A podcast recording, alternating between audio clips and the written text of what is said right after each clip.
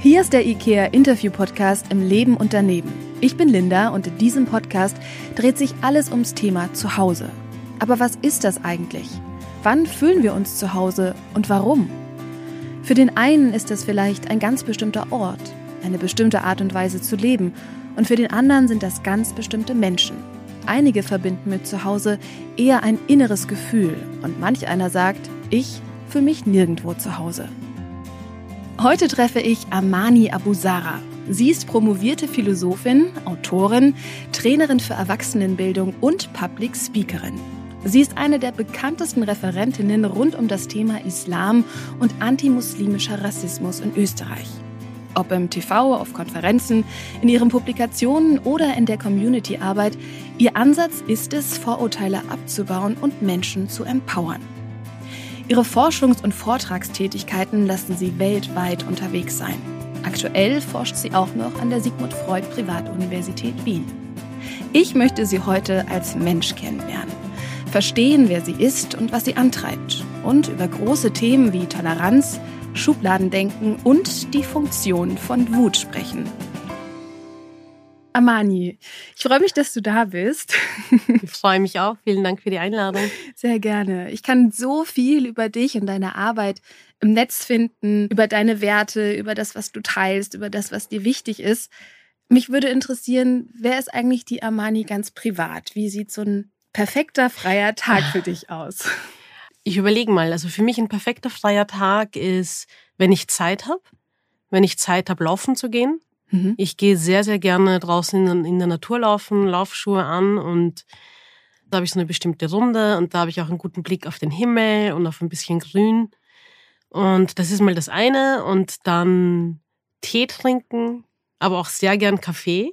Also wirklich so Zeit haben, meinem Körper auch was Gutes mhm. zu tun und lesen. Mhm. Also ganz viel Genuss, Bewegung, Körper spüren. Genau. Zeit für dich haben ja. und was lesen. Das klingt sehr gut. Ja. Wie bist du denn aufgewachsen? Ja, wenn du jetzt nach dem Wie fragst, ist ja nicht das Wo. Aber ich habe zuerst an das Wo gedacht, also in Niederösterreich in Amstetten. In einer relativ großen Familie, würde ich jetzt mal behaupten, für österreichische Verhältnisse. Mhm. Viele äh, Geschwister und ich bin aufgewachsen mit Eltern, die uns sehr viel Zeit geschenkt haben, sehr viel Liebe, sehr viel Raum auch, also mir sehr viel Raum fürs Lesen. Das, woran ich mich erinnere, ist, dass ich relativ früh schon die öffentliche Bücherei in Amstetten besucht habe. Das bedeutet, dass meine Eltern mich irgendwann mit einer Büchereikarte ausgestattet haben mhm. und ich gut Zugang hatte zu Büchern, auch zu Hause. Aber eine gute Kombination würde ich meinen aus die Armani, die Rückzug braucht und ich bin sehr gern allein, aber auch in Verbindung mit meinen Geschwistern, mit meiner Familie. Mhm. Und das war immer so eine gute Mischung. Also zum einen Ruhe und zum anderen aber auch viel Musik. Wenn meine Mama uns in den Kindergarten gefahren hat, später dann in die Volksschule, dann war da immer Musik auch an.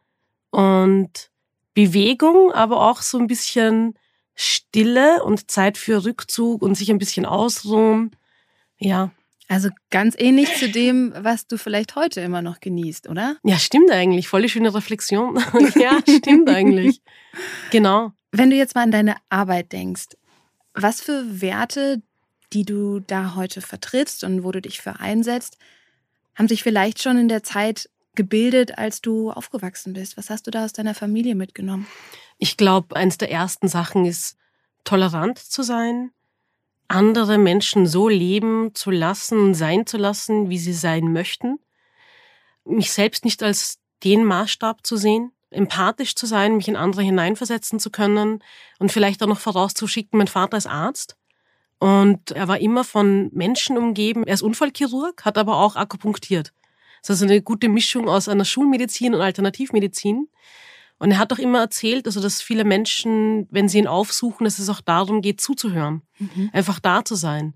Und dass die Menschen vielleicht einen gebrochenen Arm haben, aber nicht nur Brüche im Knochen, sondern auch Brüche in der Biografie, in der Geschichte, in der Seele und ihnen Raum geben zu sein. Mhm. Und meine Mama war halt, ich würde jetzt mal sagen, so dieser energetische, so energiereiche Part, hat ganz viele unterschiedliche Dinge gemacht, Theater gespielt und hat uns auch manchmal mitgenommen und das war auch schön zu sehen, die Mama, die in eine andere Rolle schlüpft. Also so dieses Perspektivwechseln und ich merke schon, dass mich das geprägt hat.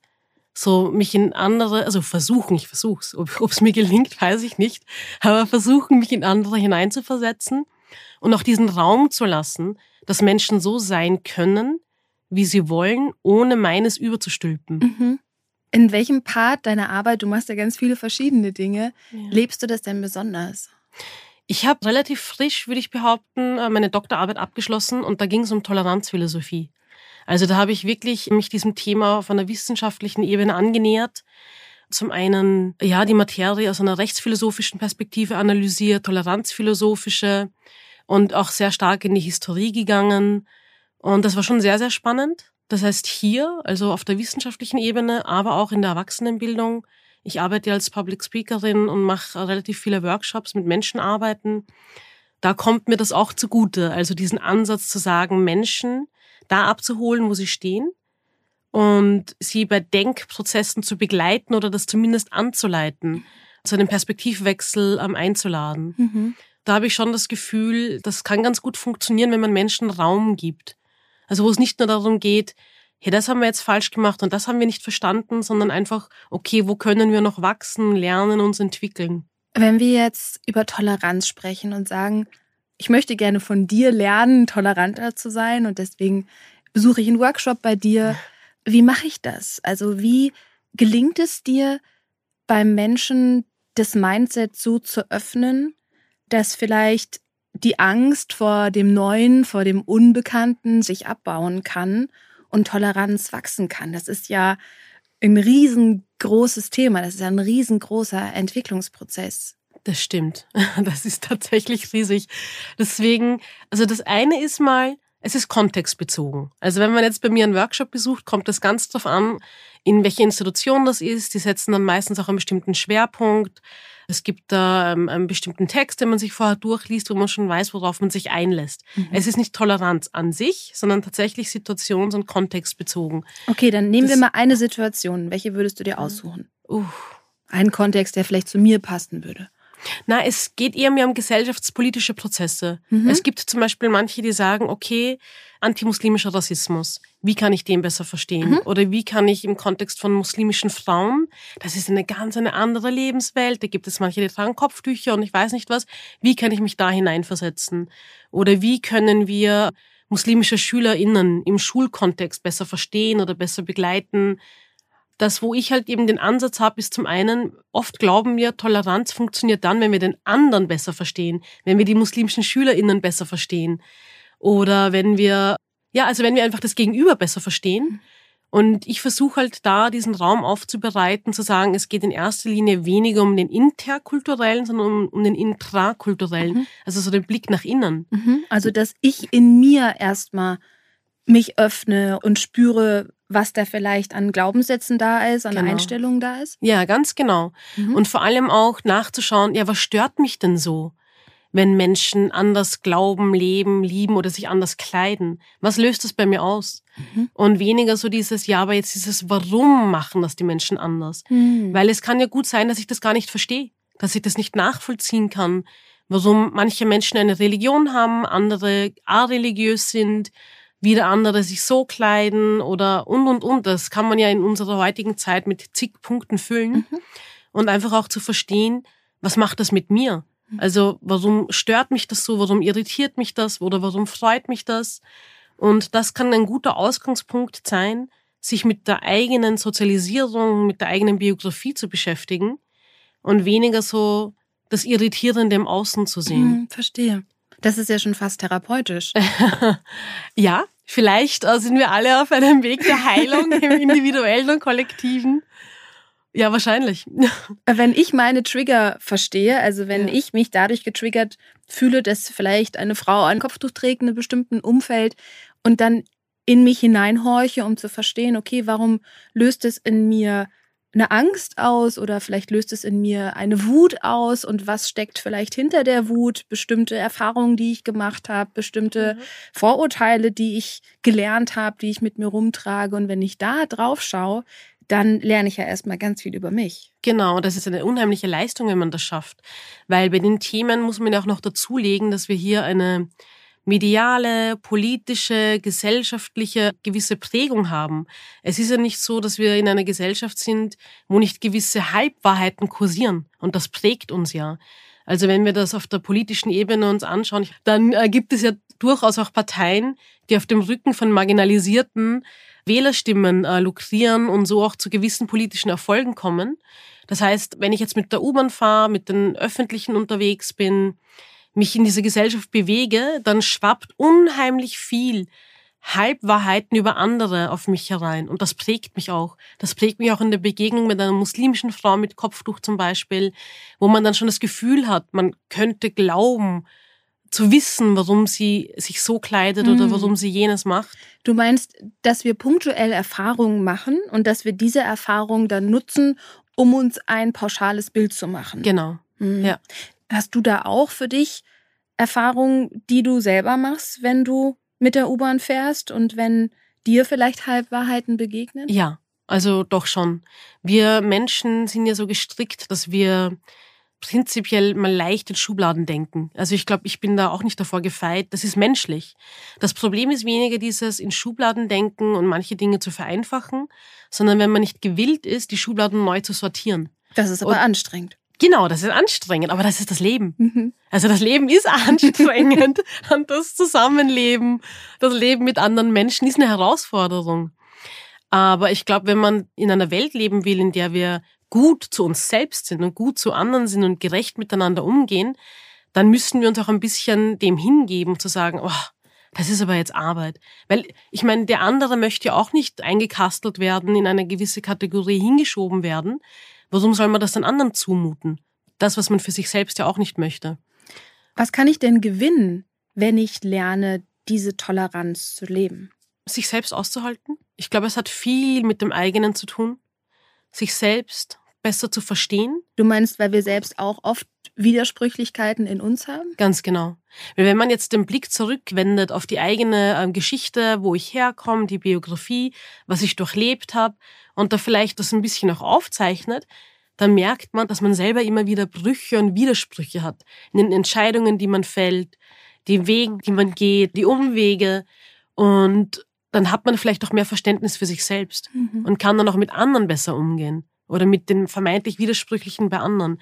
Thomas Bauer, ein Islamwissenschaftler, hat diesen Begriff der kulturellen Ambiguitätstoleranz.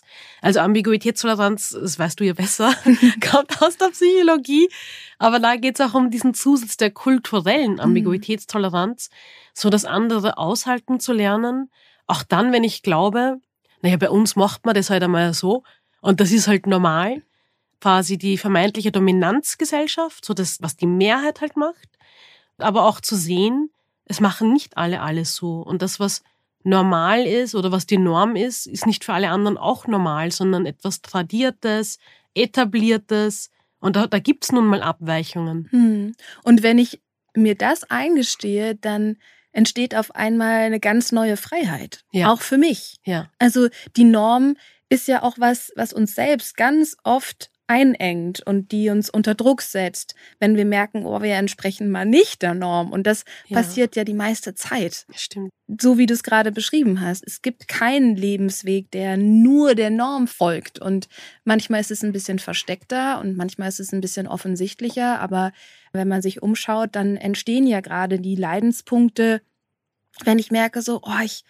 will jetzt vielleicht den Job kündigen, aber mhm. alle anderen sagen doch, das ist genau der richtige und ich verdiene doch so viel Geld und mhm. ich bin mhm. doch so angesehen oder ich habe gemerkt, ich will mich scheiden lassen und das ist aber nicht die Norm. Ja. Es ist nicht das, was man bei uns auf dem Dorf macht oder mhm. wo auch mhm. immer man wohnt und wenn ich merke, so es gibt nicht das Normale, mhm. weder in mir noch in der Welt, in der ich lebe, weil die ganz, ganz bunt ist dann entsteht auf einmal total viel Freiheit. Genau. Und eben nicht nur für einen selbst, weil man das für sich erkennt und auch zulässt, diese andere mögliche Form des Seins und Lebens, sondern auch für jene, die halt zum Beispiel marginalisiert werden mhm. und die als nicht normal oder das ist bei uns nicht üblich abgestempelt werden. Wenn ich das jetzt so sehe, also es beruht ja auch auf einem gewissen kollektiven Gedächtnis, kulturellen Erbe, sich von Dingen abzugrenzen. Jetzt zum Beispiel ganz konkret der Islam, zu sagen, ja, bei uns sind die Frauen nun mal nicht bedeckt, was ja so auch nicht stimmt. Weil wenn man jetzt in die Kirche schaut und auf den Bauernmarkt, dann ist natürlich das Tuch, das Kopftuch dort auch präsent. Aber diese Abgrenzung von bei uns, unsere Frauen sind die Freien und die anderen die Unfreien, die, die sich bedecken, heißt ja dann auch, dass man die Marginalisierten ja auch einschränkt in ihrer Lebensform. Das heißt Freiheit für einen selbst, aber auch Freiheit für die anderen. Ja, ich glaube, diese Tendenz zu sagen, ich gehöre zu dieser Gruppe und das hier ist eine andere Gruppe, ist ja auch wieder ein psychologisches Grundbedürfnis. Also ich möchte mhm. mich einfach zugehörig fühlen und ich suche nach Ähnlichkeiten der Menschen, wo ich mich in der In-Group fühle, wo mhm. ich Bindung stärken will. Und gleichzeitig grenze ich mich aber auch von der Out-Group ab, also von der ja. Gruppe, wo ich sage, nee, das bin ich nicht. Und da passiert ganz, ganz schnell eine Abwertung und passiert eben auch schnell eine Pauschalisierung. Ja. Aufgrund der Faulheit in Anführungsstrichen des mm. menschlichen Gehirns und Denkens. Ja. Ja, das führt einfach schnell wieder darauf zurück, dass es super anstrengend ist, diese ja, Toleranz aber zu leben. Ich glaube, mit dem, was du mich am Anfang gefragt hast, mhm. wie sieht mein perfekter Tag aus oder wie würde dieser aussehen? Und ich glaube, wenn wir uns mehr von dem gönnen, also was halt jeder individuell für sich sagt, was wäre mein perfekter Tag? Bei mir ist zum Beispiel Laufen, Sport, einen guten Tee trinken, was lesen. Und wenn man das füllt und sich auch gönnt und genießt, dann hat man noch mehr Kraft im Leben miteinander, aber auch für diese anstrengenden Momente. Das stimmt. Also wo man diese Schubladen neu sortieren muss und dann lässt sich vielleicht auch leichter durchs Leben gehen, wenn man sich diese kleinen Pausen gönnt, weil den perfekten Tag, den wird es nicht jeden Tag geben, aber im komplexen Tag soll es vielleicht auch ein bisschen was Perfektes geben, so dass ich das tragen kann. Mhm für ja. die nächsten Momente. Ja, so ein paar Minuten Selbstfürsorge, weil mir das einfach wieder Energie gibt. Genau. Ne, meine Tasse so ein bisschen auffüllt, dass ich davon wieder zehren kann. Ja. Den Tag über. Du hast ja auch ein Buch geschrieben oder bist gerade dabei und da geht es ganz viel um das Thema Wut. Mhm. Was hat denn Wut mit dem Thema Toleranz zu tun, mit dem Thema ich schaue mich neugierig in der Welt um, ohne direkt Schubladen zu bedienen? Ich glaube, sehr viel weil Wut ist eine ganz klare, sehr präsente Emotion, wenn es darum geht, Grenzen werden überschritten. Wenn jemand zum Beispiel mir gegenüber nicht tolerant ist und meine Rechte werden eingeschränkt oder ich werde beleidigt, jemand überschreitet meine individuelle Grenze, dann reagiere ich wütend, dann reagieren Menschen wütend und protestieren dagegen. Also Wut ist ja auch so eine Protestemotion, mhm. wo man klar aufzeigt, hey, so nicht oder nicht mit mir, das möchte ich nicht das ist auch so eine klare Rückmeldung an den anderen. Mhm, ganz viel Abwehr, ne? Genau, mhm. genau. Also das Buch hat eine, mir geht es darum, so eine emotionale Landkarte aufzuzeigen, weil Wut steht ja nicht für sich alleine da. Und wir Menschen sind ja fühlende, komplexe Wesen, wo es unterschiedliche Emotionen gibt. Aber Wut nimmt schon einen großen Raum in dem Buch ein, in dem aktuellen Zugang wo es auch darum geht, aufzuzeigen, dass gesellschaftlich einfach auch vieles passiert, wo Menschen an den Rand gedrängt werden oder marginalisiert werden oder eben, wie ich vorhin schon gesagt habe, in ein Eck geschoben werden, wo sie sich nicht wiedererkennen und darauf wütend reagieren und dass diese Wut auch eine Berechtigung hat. Weil manchmal, man möchte ja keine wütenden Menschen oder vor allem Frauen wissen, was es bedeutet, wenn einem die Emotion Wut entweder zugeschoben wird, ah, jetzt bist du schon wieder hysterisch oder ich weiß nicht was, wo das nicht ernst genommen wird oder man versucht erst gar nicht, dieser Wut den Raum zu geben, wenn man es so gelernt hat. So die ruhige und die brave zu sein. Das ist eine ganz stark sozialisierte Emotion, die eher Männern zugestanden wird als ja. Frauen. Also der Mann ist dann wütend und vielleicht auch cholerisch, aber die Frau ist hysterisch mhm. und vielleicht auch eine Zicke und soll dann ganz, ganz schnell mal sich wieder beruhigen. Ja. Und was das für eine Assoziationskette auslöst der Mann, der wütend ist, ist ja nicht nur der wütende Mann. Das ist der durchsetzungsstarke, der weiß, was er will. Ah, ganz klar, der haut am Tisch, der wird uns wohin bringen, wo wir alle vorankommen. Und bei der Frau äh, sind ganz andere Verknüpfungen, also ganz andere Bilder damit verbunden. Mm, eher so eine Orientierungslosigkeit, ja. so eine Panik, ja. so eine Hilflosigkeit vielleicht auch. Genau. Gibst du in dem Buch auch Hinweise darauf, wie ich es lernen kann, diese Wut zuzulassen? Ja, und ich glaube, ein Aspekt ist tatsächlich aufzuzeigen, dass Wut nicht per se was Negatives ist. Es ist nicht schlecht, wenn man wütend ist. Es ist menschlich. Das ist sogar gut, wenn man diese Wut spüren kann. Ich gehe auch ein bisschen darauf ein, dass manchen das auch abhanden kommt. Also nicht abhanden wie hoppala, wo ist sie denn hin, sondern dass man das so ein Stück weit auch gelernt hat, die Wut zu unterdrücken. Also, dass man auch mal versteht, hey, Wut hat konstruktive Anteile auch. Es geht nicht nur ums Zerstören oder ums Kaputtmachen, sondern tatsächlich auch einen produktiven Anteil, das verändern will. Also mit Wut kommt ja ganz viel in Bewegung, viel Energie. Der Körper ist alarmiert und wir sind voll da. Und es geht darum, etwas anders zu machen oder jemanden anderen dazu aufzuzeigen, hey, ich möchte das nicht so, ich will, dass das anders ist oder dass du mit mir anders umgehst. Und es ist auch wichtig, dass also der Wut wieder der Emotion das ein bisschen zurechtzurücken und nicht nur das Schlechte zu sehen, sondern dass wir mit der Emotion Wut auch ins Handeln kommen und damit eigentlich auch gut sortieren können, was ist mir eigentlich wichtig. Mhm. Also zuerst mal eben zu verstehen, dass Wut einfach nicht nur schlecht ist, deswegen so, mhm. ja. Ja, ich finde es auch ganz interessant, dass Wut oft in einem Zusammenhang von Ungerechtigkeit, Unfairness auftritt und dass das ein total wichtiges Signal ist, wo ich selber merke, da stimmt was für mich nicht. Mhm. Und ich erinnere mich noch gut an meine eigene Wut. Es ist nicht so, als ob sie jetzt nicht mehr da wäre, aber nicht mehr so ausgeprägt mhm. wie vor ein paar Jahren. Und es war meistens abends, wo diese Wut kam, was für mich total unangenehm war, weil ich natürlich nicht mehr schlafen konnte und sie mich extrem wach gehalten hat. Mhm. Aber es war in dem Moment wichtig. Es gab viele Baustellen in meinem Leben, die für mich nicht gepasst haben. Und mhm. gerade abends ist bei mir immer so ein emotionaler Moment, wo das einfach eher rauskommt. Mhm. Und es war wirklich ein langer Weg, diese Emotionen anzunehmen. Ich erinnere mich noch an eine Übung, die ich im Rahmen von einer Selbsterfahrung gemacht habe wo es darum ging, dass ich einen Marketingvortrag über meine Wut halten sollte. Hm. Es ist mir wirklich sehr im Gedächtnis geblieben, weil ich fand es richtig gut. Es bringt genau diese konstruktiven Anteile, die du gerade angesprochen hast, raus. Und sie gehört einfach mit zur gesamten Emotionspalette, die wir ja. haben. Sie ist feurig, sie ist energiegeladen, sie schickt Adrenalin und Cortisol durch deinen Körper, dein Herz mhm. rast, du hast Kräfte, die du in einem beruhigten Zustand nicht hast. Also es ist total wichtig, dass die da ist und ja. sich in dem Moment mal zu fragen, na, was gibt's denn in meinem Leben, wo ich mich ungerecht behandelt fühle? Mhm. Wo habe ich das Gefühl, dass ich mich verteidigen muss? Wo gibt's hier für mich eine Bedrohung? Wo werde ich übersehen? Wo fühle ich mich respektlos behandelt? Mhm. Und da finde ich die Emotionen ein total wichtiges Warnsignal. Ja, das stimmt. Es hat auch so eine klärende Wirkung, so eine reinigende Wirkung, dass man auch sich selbst wieder spürt und ich glaube, das auch zulässt, weil du jetzt davon sprichst, dass das teilweise abends gekommen ist. Ich glaube, zum einen ist es auch wichtig, sich diese Ruhemomente ähm, zu gönnen und zu schauen, hey, wie fühle ich mich eigentlich? Also was ist da alles äh, im Laufe des Tages passiert, so dass man sich auch wieder spüren lernt. Weil manchmal ist es ja nicht nur die Wut. Manchmal liegt ja da unter der Wut noch eine andere Emotion, wie die Trauer oder die Angst und die sich aber nicht so ganz ihren Weg bahnen kann und in der Wut sich aber äußert. Mhm. Und wenn man dann aber ein bisschen tiefer geht und tiefer schaut, merkt man, dass man eigentlich unheimlich traurig ist, wenn jetzt Grenzen überschritten worden sind oder wenn mich jemand, eh, wie du gesagt hast, auch ungerecht behandelt oder auch Scham.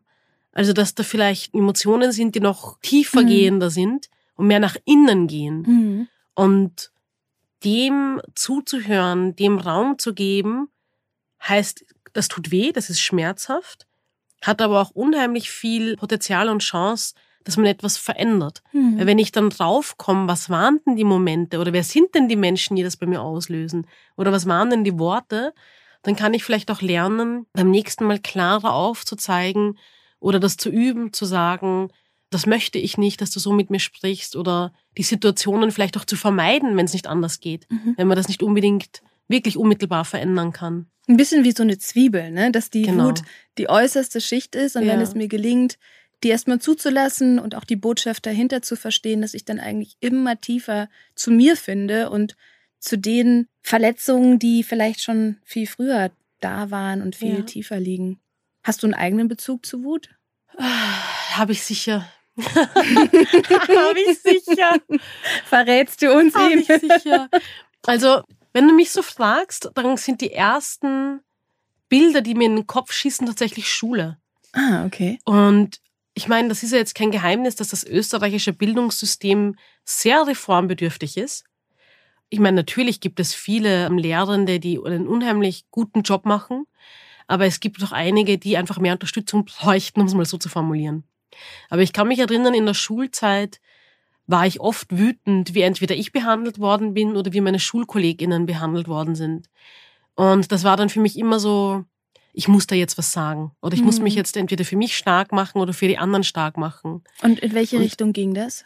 Also wie wurdest du oder die anderen behandelt? Also zum Beispiel, ich kann mich erinnern, bei einem Fach in Französisch, da war ich relativ gut, also ich war auf dem Internat und da hatten wir in der ersten Klasse, war zuerst die erste lebende Fremdsprache war Französisch und erst in der zweiten Englisch.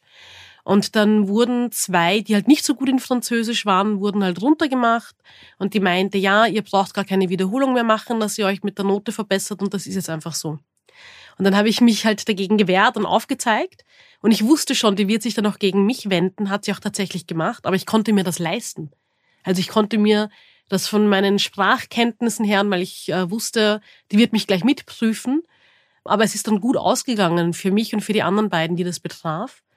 Und das war für mich schon noch so eine Lehre, wenn ich gewisse Privilegien besitze, wenn ich in einer Position bin, dass ich was verändern kann, dann mache ich das auch.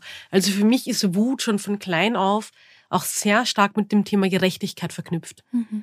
Also da, wo Ungerechtigkeit ist, dann spüre ich bei mir eine Wut. Und da möchte ich das verändern. Und ich habe natürlich im Laufe meiner, wie sagt man, Lebenszeit, je älter ich geworden bin, gemerkt, dass es nicht immer so einfach ist.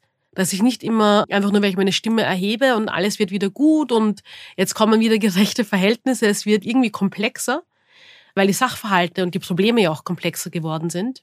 Aber ich habe schon noch immer diesen Ansatz, dass Privilegien verpflichten, dass man da eine gewisse Verantwortlichkeit hat und Wut ist für mich schon noch so eine Emotion gewesen, die mich ins Handeln gebracht hat und mir sehr klar aufgezeigt hat, hey Amani, da passt gerade was nicht. Mhm. Und ich weiß nicht, das kennst du sicherlich auch, aber manchmal lese ich etwas oder da passiert etwas, dann vergehen ein paar Momente und dann kommt aber noch diese Emotion und dann frage ich mich kurz, hey, warum fühle ich mich gerade so? Und dann erinnere ich mich, ah ja, ich habe gerade das gelesen, ah ja, ich habe gerade das. Also das sind jetzt nicht so große Sachen, sondern das kommt dann erst so nach und nach, wo ich spüre, diese Emotionen ähm, hinterlassen auch gewisse Spuren. Gewisse Spuren, die dann manchmal auch ganz gute Wegweiser sind für das, was mir wichtig ist. Und manchmal kommt aber auch eine Wut in mir hoch, wo es dann auch gut ist, wenn ich nicht sofort dieser Wut den Raum gebe, sondern das mal abkühlen lasse, so im Zwischenmenschlichen, und dann im Gespräch sich rausstellt, hey, so war das ja gar nicht gemeint. Das heißt, manchmal ist so ein Raum auch gut, wo ich nicht gleich reagiere. Mhm. Das mal so ein bisschen abkühlen lasse und dann erst abschätze. Gerade weil sie so mobilisierend ist, ja. diese Wut, das kann ich auch bestätigen, ist es manchmal sehr hilfreich, die Emotionen erstmal ja da sein zu lassen und ihr zuzuhören, aber gleichzeitig auch unserem Gehirn die Möglichkeit zu geben, sich wieder ordentlich zu durchbluten ja, und nicht genau. nur im Affekt zu handeln und den Instinkt sprechen zu lassen, weil da gibt's ja dann schon einfach auch oft viel Aggression und ja. diese zerstörerische Kraft, die dann nicht mehr so konstruktiv ist, sondern genau. die erstmal total auf Abwehr eingestellt ist. Ja.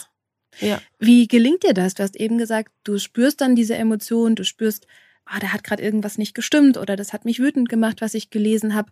Das braucht ja total viel Bewusstheit mhm. und auch eine sehr gute Selbstreflexion im Alltag.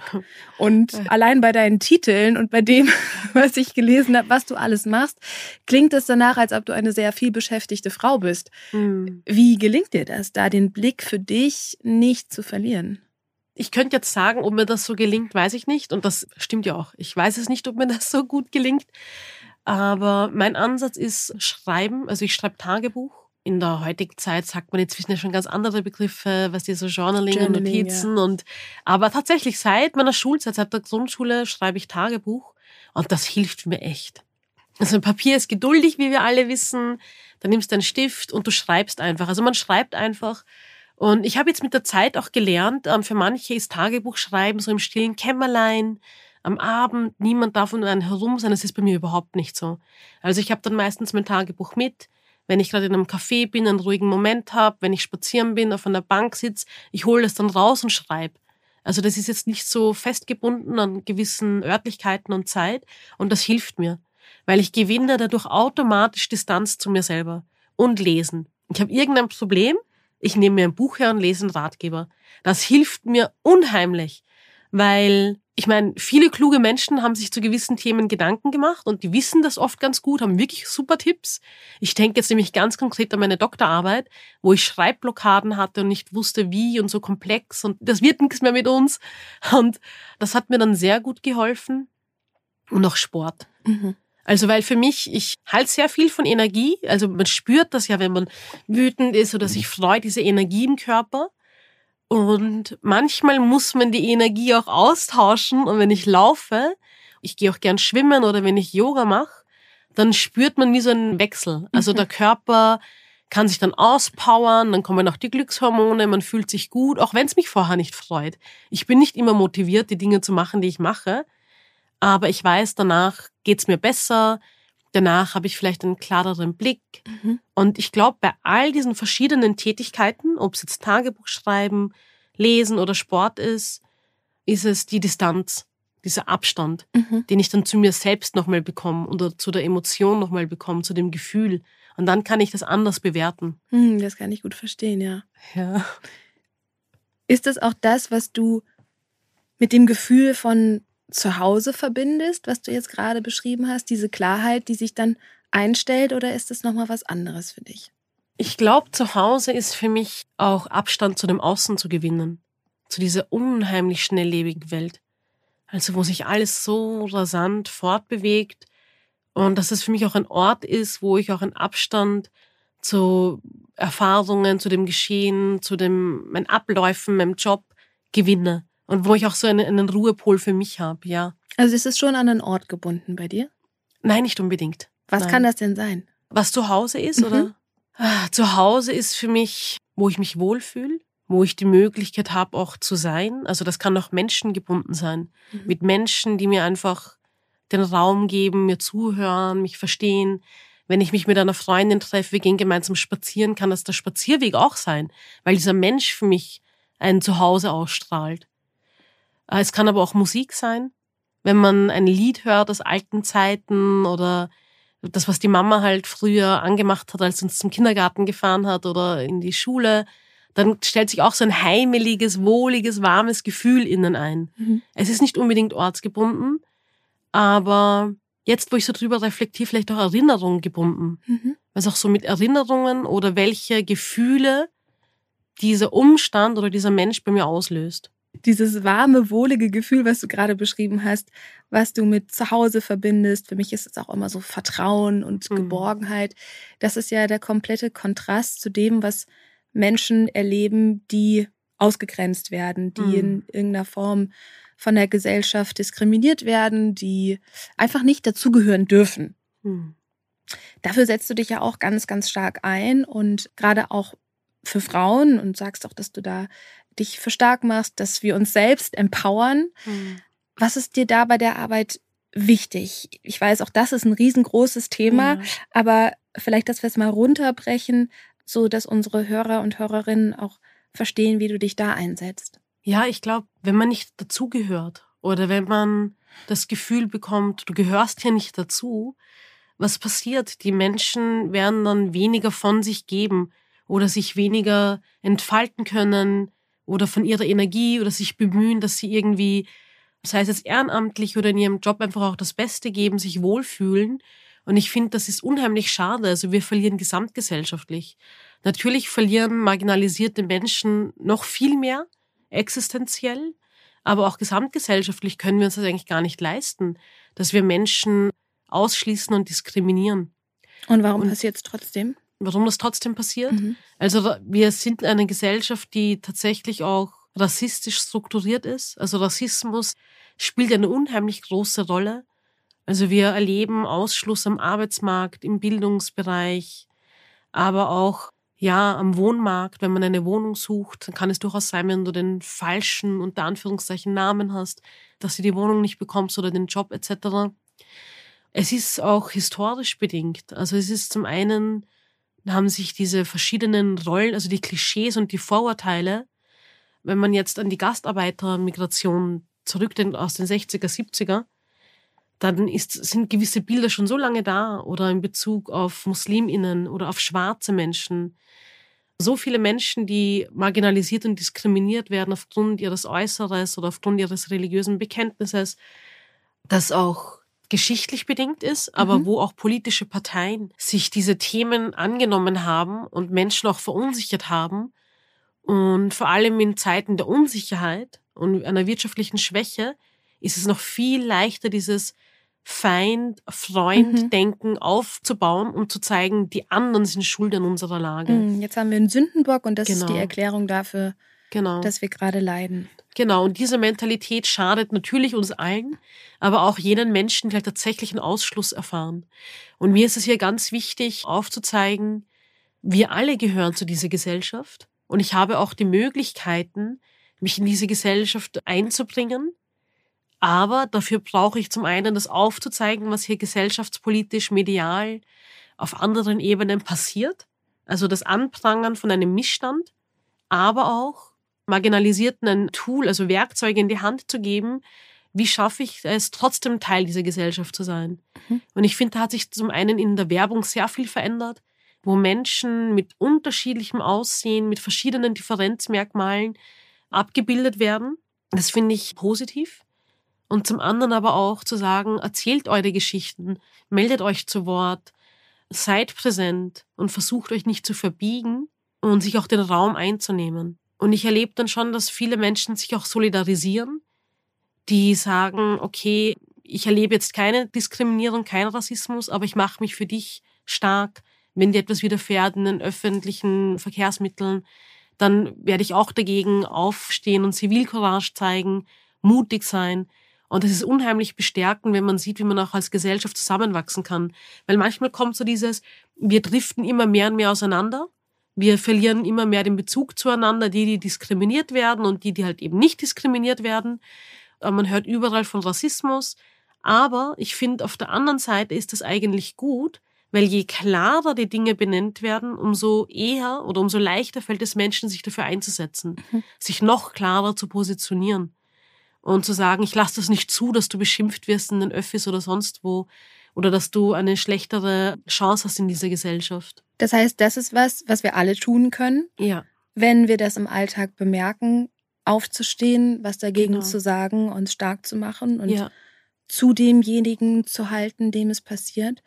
Was kann ich noch machen? Ich glaube, zum einen sich weiterbilden, tatsächlich zu diesen Themen sich weiterzubilden, indem man dazu liest. Es gibt ganz viele tolle Bücher, die man lesen kann. Zum Beispiel von der deutschen Autorin Tupoka Oget, die ein Buch geschrieben hat zu Access Racism, ein Antirassismusbuch, aber auch von dem österreichischen Kollektiv Black Voices, die haben auch ein Buch dazu geschrieben. War das jetzt rassistisch? Fragezeichen. Ich habe zwei verschiedene Bücher rausgegeben, wo es um das Thema muslimische Frauen geht. Mehr Kopf als Tuch, muslimische Frauen am Wort. Und ich glaube, zum einen ist es wirklich auch wichtig, sich auf die anderen Geschichten einzulassen, auf die anderen Perspektiven, anderen zuzuhören, aber auch in Form von Podcast. Man muss ja nicht unbedingt nur ein Buch in die Hand nehmen. Es gibt ja viele verschiedene Formen heutzutage, wie man sich weiterbilden kann. Und zum anderen schon auch sich auf die Fragen einzulassen, wie geht's mir mit diesen unterschiedlichen Nachrichten, mit den Themen, mit den großen Themen Religion, Migration, Rassismus, da gibt's ja so viele Baustellen, die da hereinschwappen, und dass man sich auch selbst mal die Zeit nimmt, was macht das mit mir? Und ein bisschen bei sich selbst auch zu klären, wo man steht, sich seine eigenen Privilegien, also seine eigenen Vorteile bewusst zu werden und sich zu fragen, wie kann ich das einsetzen? Wie kann ich das nutzen, um für eine Gesellschaft mich stark zu machen, die halt wirklich allen ein gutes Leben ermöglicht und nicht nur Einzelnen? Mhm.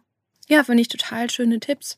In deinem Buch, du hast es eben schon angesprochen, mehr Kopf als Tuch, gehst du ja gerade auf das Thema muslimische Frau ein. Du bist selbst eine. Mhm. Was ist dir da wichtig mitzugeben? Was steht für dich da im Mittelpunkt? Ich glaube, zum einen aufzuzeigen, wie viele verschiedene Geschichten muslimische Frauen zu erzählen haben. Dass es nicht die muslimische Frau gibt, sondern viele verschiedene und teilweise auch in sich widersprüchliche. Also das sind genauso wie es nicht die christliche oder die österreichische Frau gibt, ist es bei Musliminnen ja auch. Diesen Blick zu öffnen heißt auch, sich mit verschiedenen Antworten verschiedenen Perspektiven auseinanderzusetzen. Und ich erlebe das ganz oft, dass Menschen dann so ein bisschen dieses Bild im Kopf haben, puh, kann die Deutsch? Kann die überhaupt sprechen? Spricht sie und versteht die mich? Und dann spricht man und dann spricht man in einem Deutsch, das man sich vielleicht nicht erwartet hat. und in Dialekt hat's vielleicht Ahnung und dann bricht irgendwie alles so zusammen. Da merke ich, ja, Irritation tut gut. Und darum geht's auch, mit muslimischer Frauen am Wort zu irritieren, aufzuzeigen, hey, da gibt's noch ganz andere Perspektiven, da gibt's noch ganz anderes, was ich vielleicht so nicht erfahren habe oder was ich vielleicht medial nicht so mitbekommen habe oder unterbeleuchtet war alleine mit meinem Sein und wenn ich dann ins Gespräch komme, merke ich, wie viel da auf einmal an Bildern zusammenbricht. Mhm. Und das ist gut. Ich finde das gut, dass ich irritiere und dass viele muslimische Frauen da draußen irritieren. Und deswegen ist das Buch ja auch ein Sammelband. Es geht ja nicht um die Armani. Es geht nicht um mich äh, individuell, sondern wirklich vielen Frauen einen Raum zu geben, also Deutschland, Österreich, Schweiz, die da mitgeschrieben haben, aufzuzeigen, hey, wir sind verschiedene Frauen, wir haben verschiedene Expertisen, wir haben Probleme, wir haben spirituelle Anliegen und, und, und, und, und. Und einfach dieses Menschsein aufzuzeigen, hey, wir sind Menschen. Wir wollen in einen Dialog treten, nicht äh, Dialog der Kultur, der Religion. Der Islam spricht nicht. So dass die österreichisch-deutsche Tradition spricht auch nicht. Es sind Menschen, die sprechen. Es ist das Leben, das uns zeichnet. Und darum geht es. Also wir wollen, oder ich möchte als Mensch wahrgenommen werden. Und was ist das größte Stigma, das dir begegnet als muslimische Frau? Kannst du das sagen? Die unterdrückte, unmündige, nicht gebildete. Und das irritiert mich selber dann wieder. Ich kann vielleicht eine kleine Geschichte. Ich war eingeladen. Es war eine Art Tagung, verschiedene Workshops wurden angeboten. Ich durfte einen Workshop abhalten. Ich komme am Bahnhof an, also ich reise an. Beim Bahnhof holt mich eine vom Organisationsteam ab. Und es ist eine kurze Strecke, aber doch mit dem Auto. Wir kommen ins Gespräch und dann merke ich, na hoppala, die hat auch so ihre Bilder im Kopf über mich, die aber mich in einem Bild festhalten, das gar nicht meinem mir entspricht. Mhm. Die Unmündige, die, die unterdrückt ist. Und ich habe sie dann kurz damit konfrontiert, so ich reise hier gerade ganz alleine an. Als eine Frau, die einen Workshop abhalten wird. Ich habe keinen Mann an meiner Seite, der vor mir, hinter mir oder neben mir sitzt, und das hat mich irritiert, ja. dass sogar die direkte Situation ihr nicht zeigt, hm, dieses Vorurteil der unterdrückten Frau entspricht wohl doch nicht ganz der Realität. Ich musste es sogar verbalisieren, ich musste es ausdrücken, sagen, hey, ich bin nicht unterdrückt. Hat sie das gesagt? Also hat sie dich gefragt, wo dein Mann ist? Oder wie das ja, kommt, dass ne, du jetzt alleine reisen darfst? Ja, also die hat das so ausgedrückt und hat gemeint, ja, sie versteht das nicht beim Kopftuch, warum man das noch immer trägt, wie man so unfrei sein kann und wie man so unterdrückt sein kann die muslimischen Frauen dürfen ja nicht alleine reisen. Und ich so, hallo, ich sitze hier gerade. gerade alleine, ja. ja. Es ist überhaupt nicht witzig, aber es ist so es absurd. Es ist überhaupt nicht lustig. Ja. Und manchmal, da bemüht man sich ja auch noch und versucht zu argumentieren und zu antworten. Das passiert mir auch sehr oft. Dass am Ende kommt, na, ich weiß nicht, ob ich Ihnen das jetzt wirklich so abkaufen kann. Das muss ich mir noch überlegen. Wo ich mir denke, Entschuldigung, hm. Also das ist ja immer noch meine Lebenswirklichkeit und meine Realität und meine Selbstbestimmung, mhm. mein feministisches Anliegen. Und das ist nicht abhängig davon, wie du das jetzt bewertest. Also das interessiert mich herzlich wenig, sage ich jetzt mal sehr salopp. Mhm. Und das müssen Menschen noch lernen. Mhm. Trotzdem und ist es schwer, sich in so einem Moment nicht zu rechtfertigen und ja. weiter in die Argumentation einzusteigen ja. und das Gegenüber dann nicht überzeugen zu wollen. Genau. Also, ne, wenn du drüber redest, spüre ich auch die Energie und ich würde mal sagen, da ist auch ein bisschen Wut da. Ja, ja. ja und ich kenne diese Wut auch. Bei mir ist es ein anderer Kontext, aber ich finde es wirklich extrem schwierig, in dem Moment loszulassen und zu sagen, mhm. das ist meine Wahrheit und meine Wahrheit stimmt für mich und mhm. es ist nicht meine Aufgabe, dich zu missionieren und ja. dich von meiner Wahrheit zu überzeugen. Aber mhm. das braucht echt viel Kontenance. Ja. ja, und deswegen überlege ich mir sehr gut, auf welche Gespräche ich einsteige und auf welche nicht. Ja. Auf welche Fragen ich antworte und auf welche nicht. Mhm. Also das mache ich inzwischen wirklich sehr bewusst, weil ich mir denke, okay, am Ende des Tages ist es meine Energie und ich möchte das jetzt nicht überall hineinstecken müssen, wenn ich merke, das sind keine Fragen, das sind nur Scheinfragen, weil die haben ihre Antworten eh schon bei sich. Hm, das stimmt. Was würdest du jüngeren Frauen mitgeben, die diese Abgrenzung noch nicht so gelernt haben. Gut in sich hineinspüren und hineinfühlen, was passiert da gerade und möchte ich mich dem jetzt aussetzen oder nicht? Und für sich auch klar sagen zu können, darüber möchte ich jetzt nicht sprechen. Das interessiert mich nicht. Oder einfach sich verabschieden. Man muss nicht allem Rede und Antwort stehen. Und dass man sich wirklich dieses Recht nehmen kann. So viele Menschen da draußen nehmen sich ja auch das Recht. Und vor allem dann, wenn man in einer Situation ist, wo Menschen übergriffig werden mit Fragen, die grenzüberschreitend sind, empfehle ich immer so diese Spiegelfunktion. Wenn jetzt jemand herkommt und fragt, ja, warum machst du das jetzt? Warum trägst du Kopftuch oder wo kommst du denn her?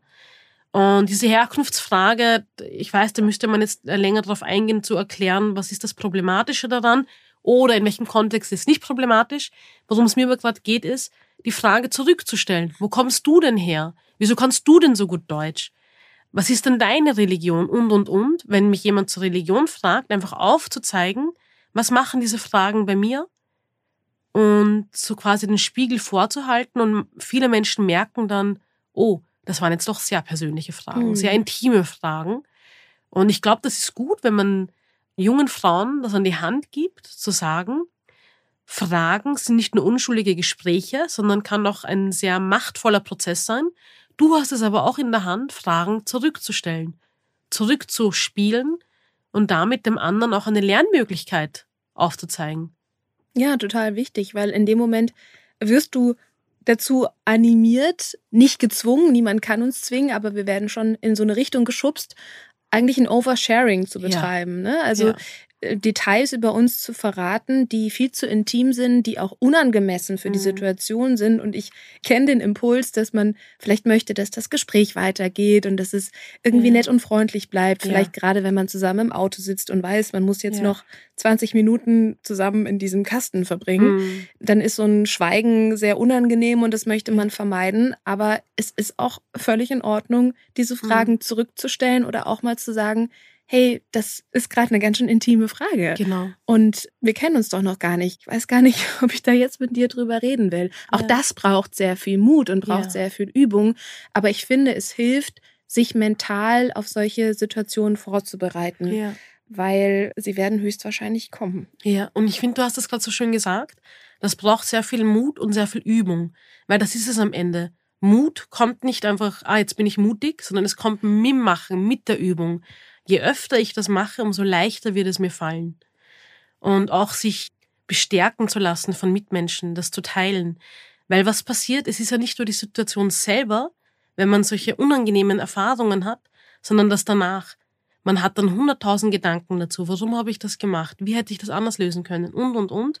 Und, und du je, schämst dich auch vor dir selbst. Genau. Und je öfter ich aber lerne, für mich einzustehen, meine Grenzen aufzuzeigen, umso mehr Kopfschmerzen erspare ich mir dann im Nachhinein und umso leichter wird es mir dann in Zukunft fallen. Absolut. Ich glaube auch, dass jeder Moment, wo es mir gelungen ist, Nein zu sagen, in welcher Form auch immer, mich darin bestärkt, das wiederzumachen, weil ich ja. merke, wie gut sich das anfühlt, dass genau. ich eben mich nicht betrogen habe und was über mich preisgegeben habe, was ich gar nicht preisgeben ja. wollte, was sich dann danach einfach so ein bisschen anfühlt, als hätte man sich seelisch nackt gemacht, aber ja. man wollte sich gar nicht ausziehen, mhm. sondern ich habe es geschafft, diese Grenze zu setzen. Und genau. ich habe auch gemerkt, dass es vielleicht kurz eine Überwindung war, aber dass das Gefühl danach so viel besser ja. ist als das Gefühl, wenn ich geovershared habe und dann eigentlich so ein bisschen ja, nackt und hilflos danach. Ja, voll. Und dieses Nein zu dem anderen ist ja auch ein Ja zu mir selbst. Mhm. Ein Ja zu meiner eigenen Wahrheit oder wenn man so will, zu dem, was ich mir selbst vorgenommen habe, wie ich durch dieses Leben gehen möchte, welche Infos ich eben teilen möchte oder halt auch nicht. Mhm.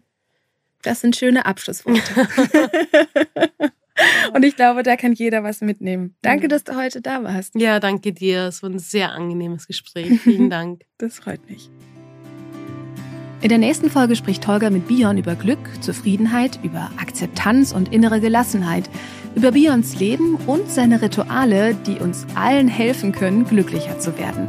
Ein sehr tiefes und auch lustiges Gespräch. Absolut hörenswert. Deshalb abonniert diesen Podcast bei iTunes, Spotify, Deezer und überall, wo es Podcasts gibt. Und lasst uns gerne eine Bewertung bei Apple Music da.